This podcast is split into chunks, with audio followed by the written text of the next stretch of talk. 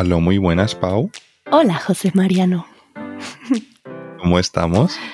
Bien, hace mucho que no te decía José Mariano.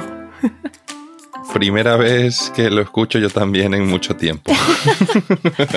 bueno, es que me dijiste que te gustaba. Nada más que a veces lo olvido. Y a veces suena muy largo. es que sí, sí, sí. Ya yo me he acostumbrado a ya saber que mi nombre es bastante largo para mucha gente. ¿Tú cómo estás, José?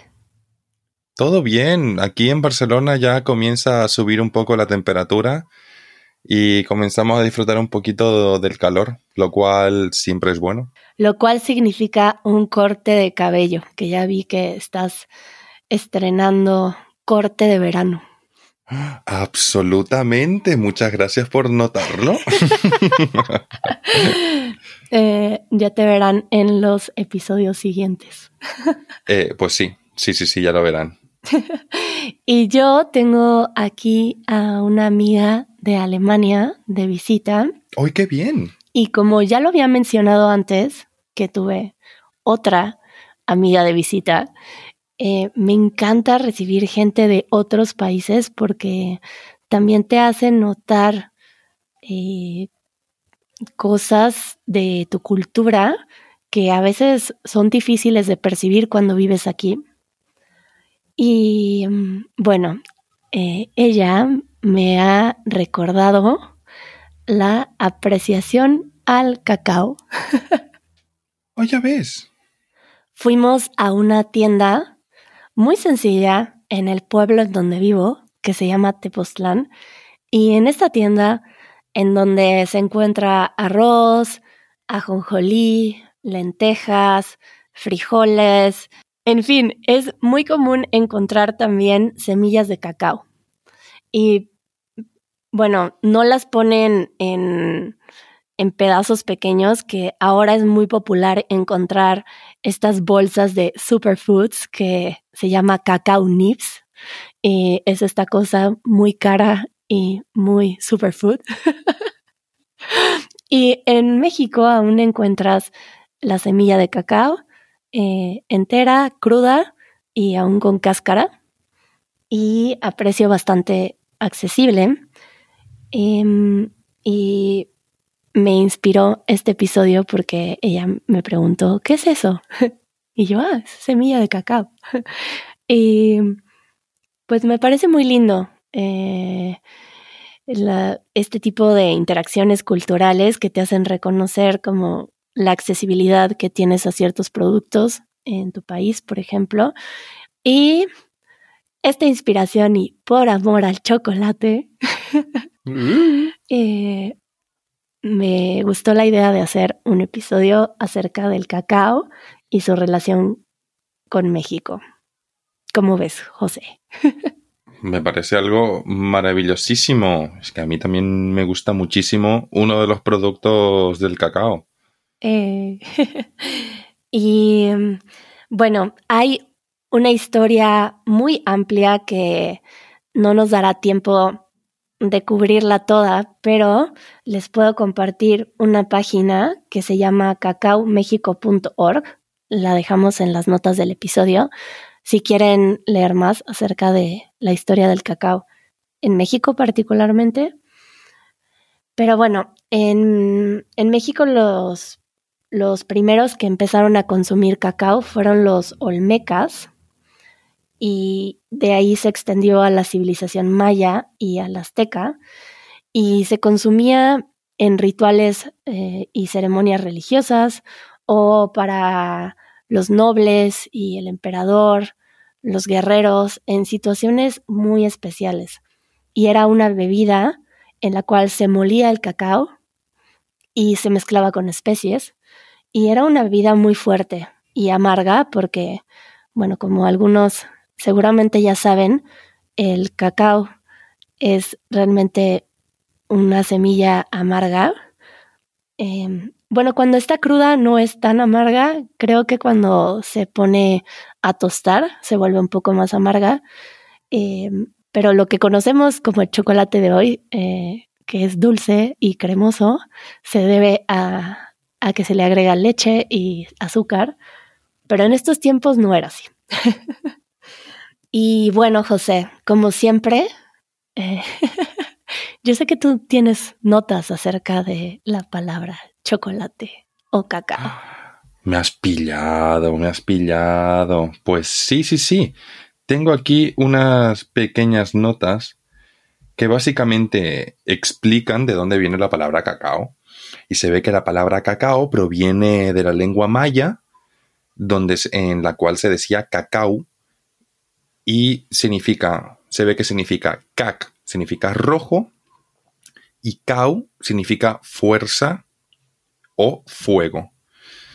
Entonces, como vos, como vos bien dijiste, eh, los mayas este, le pasan, bueno, presentan el cacao a los aztecas, los aztecas crean esta bebida que vos decís que es amarga, eh, muy oscura y eh, algo viscosa, por así decirlo, o sea, no viscosa, densa, y esa bebida la llaman chocolatl, que en náhuatl significa agua espumosa. Mm, qué lindo.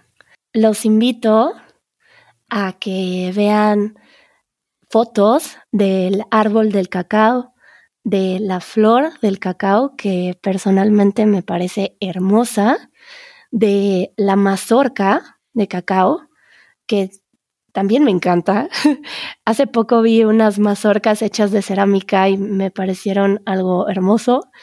Eh, estas mazorcas contienen las semillas de cacao y bueno, esta invitación se debe a que creo que es algo muy bonito reconocer de dónde vienen eh, estas cosas que apreciamos tanto como el chocolate, eh, cuál es su origen natural. Entonces, si aún no conocen visualmente cómo se ven estas cosas, los invito a que lo busquen. Y mm, continuando un poco con el cacao y su relación con México, bueno, los principales estados eh, productores de cacao ahora en México son Tabasco, Chiapas y Guerrero. Y bueno, antes de hablar de más cosas, a mí me encantaría escuchar cuál es tu relación personal con el chocolate, con el cacao, José. La mía, pues mira. Como bien sabemos, del cacao sale el chocolate. y a mí el chocolate me encanta. Pero me encanta. ¿Por qué te encanta? ¿Cuándo lo consumes? ¿Cuándo se te antoja? Buah, has dicho una palabra maravillosa que es justamente antoja. ¿Le ponemos un pin? Ponemos un pin, ponemos un pin, ponemos un pin en esta palabra. Hay veces, Pau, que de la nada digo, ¡buah! Ahora mismo me apetece tanto, tanto, tanto una barra de chocolate. Me apetece muchísimo el chocolate. No sé qué tiene, pero su sabor, eh, el aroma, e, es todo completamente apetecible y me encanta. Yo sé, por ejemplo, no sé vos, pero yo era el tipo de persona, junto con una prima mía cuando éramos pequeños, que nos pedíamos una bola de helado de chocolate con otra bola de helado de chocolate negro o chocolate con algo más y jarabe de chocolate encima. Doble chocolate. Todo. Triple chocolate. Triple, triple chocolate. Chispas de chocolate y chocolate líquido. Y chocolate líquido y dulce de leche y más chocolate y chocolate blanco y todo, todo chocolate. Es que, oh, es que me encanta el chocolate. O sea, me encanta. No tengo una época específica, pero, oh, sí, ahora que lo pienso, eh, ¿conoces los típicos Ferrero Rocher? Obvio, eran mi regalo de Navidad.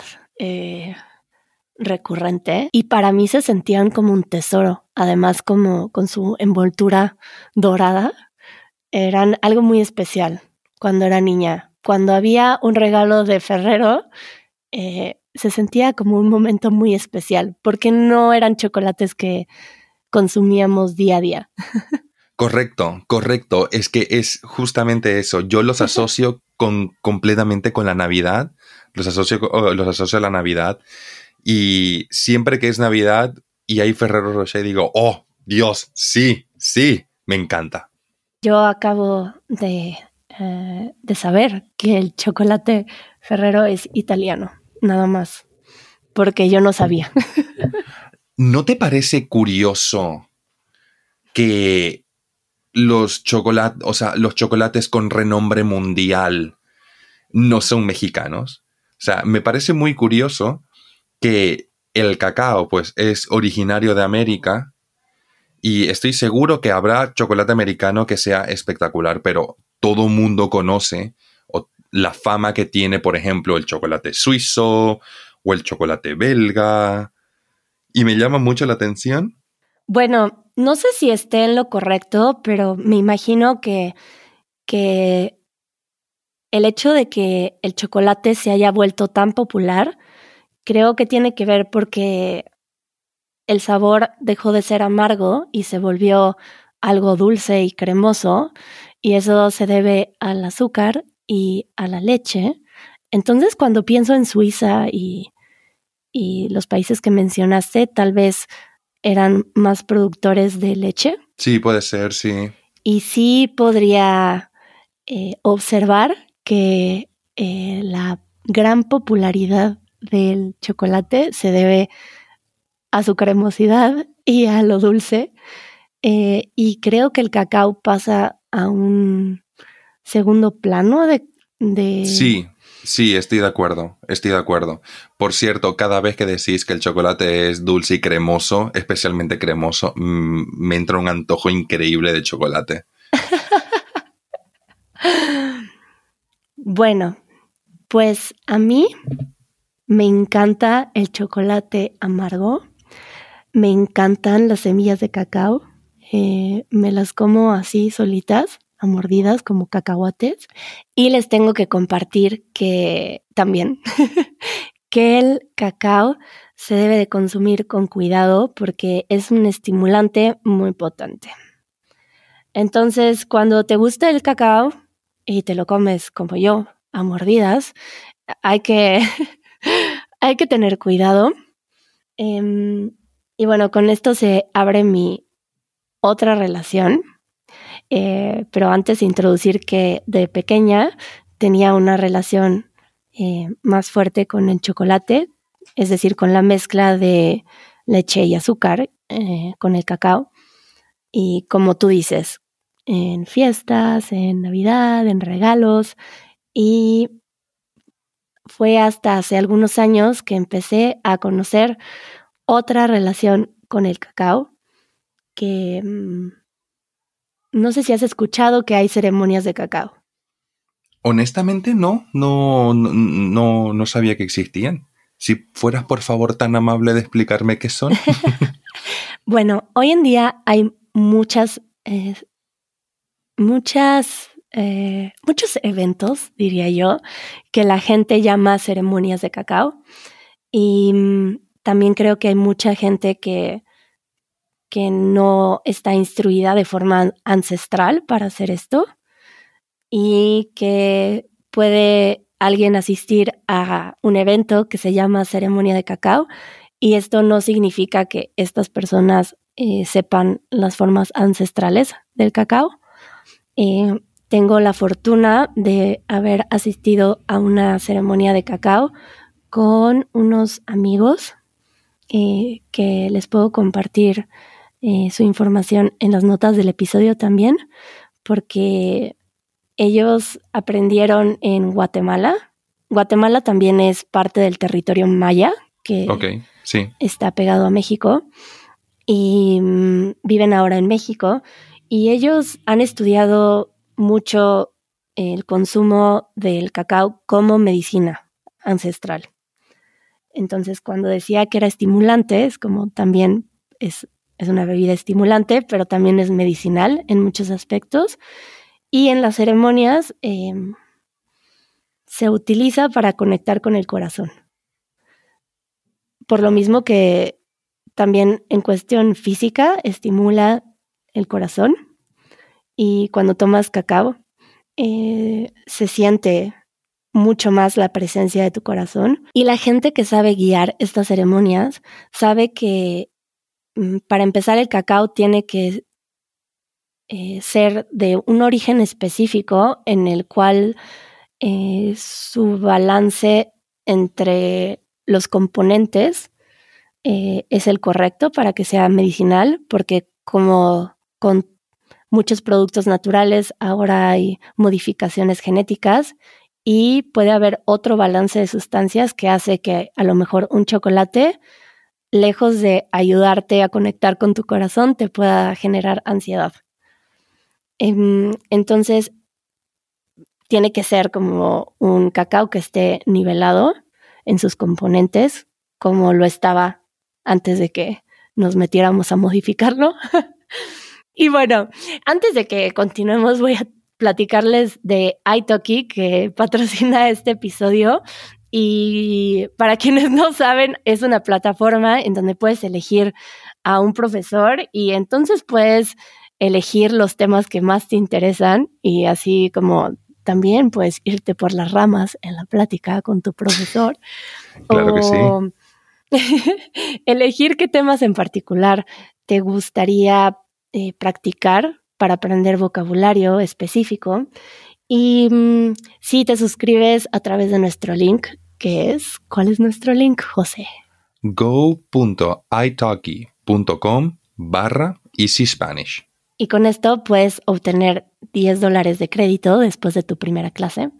También te dejamos esto en las notas del episodio. Y bueno, hablaría mucho de esto, pero solo te comparto que es un es una medicina eh, bastante poderosa cuando se sabe cómo consumirla y es una sensación de conectar con tu corazón. Podría decir que es una especie de éxtasis Em, creo que eh, florece en ti un estado como de enamoramiento em, y, suceden cosas muy bonitas. Eh, repito, eh, se necesita saber a dónde ir y con quién ir. Em, y en fin, podemos dejar ahí información si quieren saber de alguien que habla de esto con más estudios y nosotros podemos seguir hablando de nuestro amor al chocolate. Em, Pero una pregunta, una pregunta, antes de cambiar de tema. ¿Hay cantos durante la ceremonia? También hay cantos. Yo creo que depende de la ceremonia, pero yo he cantado en ceremonias de cacao, pero no creo que sea algo que sea necesario. ¿Y en qué se canta? ¿En qué idioma? Sí.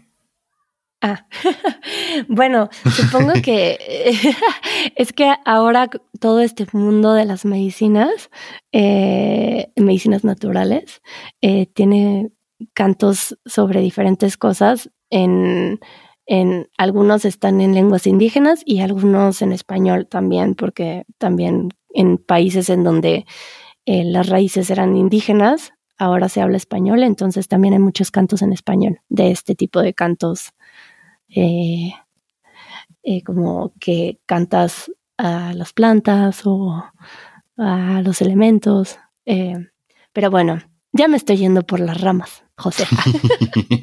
claro que el chocolate se ha extendido por todo el mundo junto con su raíz náhuatl en la palabra chocolate. Y a mí me gustaría saber, por ejemplo, cómo es común consumirlo en España. ¿En dónde está presente el chocolate? Yo creo que es justo lo que dijiste al principio del episodio, que es algo tan internacional que creo yo que aquí se ha convertido como en algo muy mundano en el sentido que no tiene eh, un tipo de, de relación especial Aquí el chocolate, pues sabemos que es un postre, sabemos que es un dulce, que es delicioso. Y sí, lo que comenté, lo consumimos en Navidad, claro. Pero aparte de ello, yo diría que no es algo... no tiene ningún otro valor añadido. No sé si me explico. Claro. Eh, y se consume en barra y también es común consumirlo como chocolate caliente o, no sé, los niños acostumbran tener en casa este tipo de chocolate en polvo con azúcar que lo mezclan en, en casa.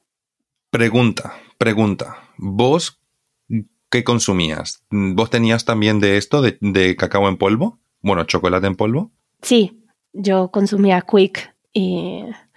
¿Quick? Eh, o sea, Nesquik. Quick, Nesquik. cuando era niña, sí. Vale, vale. Vos consumías Nesquik cuando eras pequeña. La cosa es que aquí en España también hay Nesquik. Pero ¿dónde viene lo, lo, lo, interesante? La cosa es que aquí en España también había, bueno, también hay otro chocolate en polvo que se llama colacao. Pero este es el más popular. Ahí está la cosa. Yo diría que el colacao es algo mucho más, es algo como, no diría el más común, sino que diría que es como el que más asocio con España. Y además es aquí como una especie de conflicto, porque siempre hay gente, cuando estás con un grupo de amigos y sacas y preguntas, hey, ¿quién bebía Nesquik o quién bebía Colacao? Siempre va, eh, siempre es una pelea, decir, no, no, el Nesquik es mejor, no, no, el Colacao es mejor. Entonces aquí, por ejemplo, hay como esta, esta gracia de decir eh, los niños Nesquik y los niños Colacao. Porque es como una especie de pelea. Es como entre Coca-Cola y Pepsi, pues entre Nesquik y Colacao. Sí, bueno, aquí existe el Nesquik, que era el más presente en mi casa. Sí. Eh, el Chocomilk. Vale. y uno que se llama Calcetose, que recuerdo que promocionaban mucho, que estaba como eh, que le ponían vitaminas extras y como que ayudaba al crecimiento o algo así. y el chocolate abuelita es muy famoso. Eh, el chocolate abuelita es en barra. Es con azúcar y es para hacer chocolate caliente. A lo mejor también está en España. Sí. Y lo pones. No lo sé. ¿No? En, leche caliente. lo colocas en leche caliente, ¿no? Y dejas que se vaya deshaciendo. Sí. Bueno, que con esta nota, eh, además de que voy a cerrar la conversación porque, como siempre, podemos hablar para siempre, José. Eh, eh, curiosamente, en México, que esto es algo sorprendente para muchas personas, em, es común tomar chocolate caliente con agua. Por ejemplo, si vas al estado de Oaxaca. Ajá. Y bueno, también mencionar que el estado de Oaxaca es famoso por el chocolate, aunque no sea un estado productor de cacao, eh, tiene mucha cultura del chocolate. Curioso. Eh, por, eso ahí se hace también el mole que lleva cacao. Y eh, producen mucho chocolate artesanal y es muy común que si lo consumes te pregunten con agua o con leche. y mucha gente tiene la idea de que es muy mala idea el chocolate con agua, pero, por ejemplo, para mí, que no me gusta la leche, esto me parece maravilloso y es delicioso. Tal vez le tienes que poner más chocolate para que genere una espuma por la grasa del cacao, pero sabe muy rico con agua también. Déjame decirte que en Bolivia también eh, era bastante común cuando yo era pequeño con mis primos hacernos también lo que nosotros llamábamos el toddy, que es el chocolate es en polvo, que en Bolivia era muy teníamos el toddy y le echábamos al agua. Hacíamos agua con ah. chocolate y estaba buenísimo. Yo estoy completamente de acuerdo. ¿Y bebidas como refrescantes, o sea, frías con cacao, existen?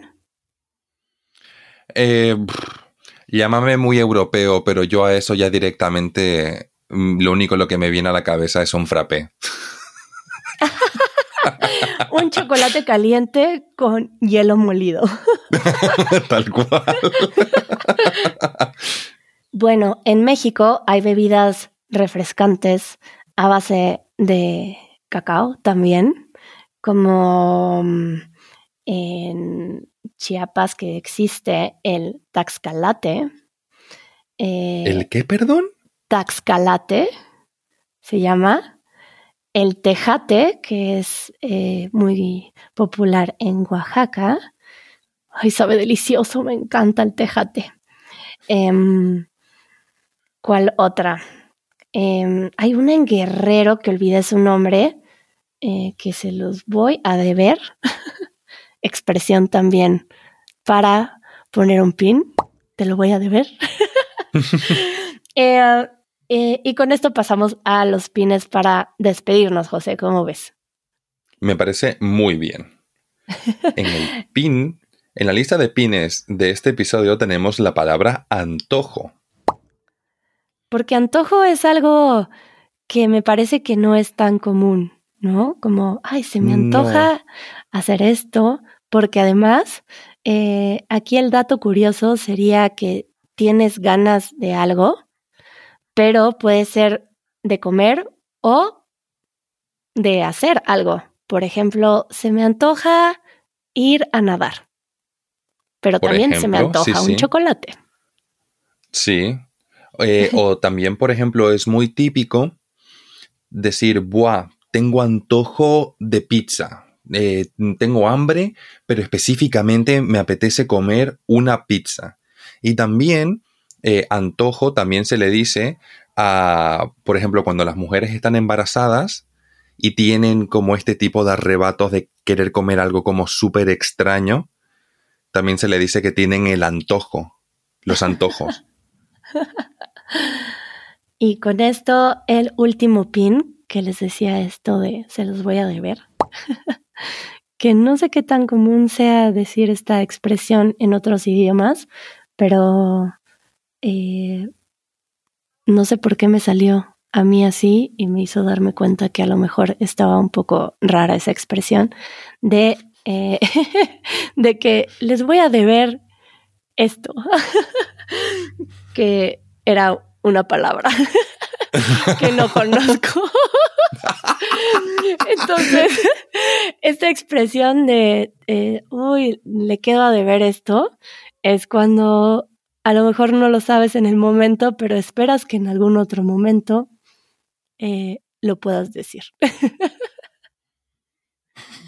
alguna, alguna información que no tienes en el momento y que tal vez en algún otro momento regrese a tu mente. Exacto, te lo debo, te debo esta información. y bueno, José, gracias por reír, reírte de mí. Gracias por reírte de mí y con... No, no, no. Me río con vos. me río con vos. Con estas risas nos despedimos porque así me voy muy alegre a continuar mi día. Claro que sí. Nos vemos a la próxima. Adiós. Adiós.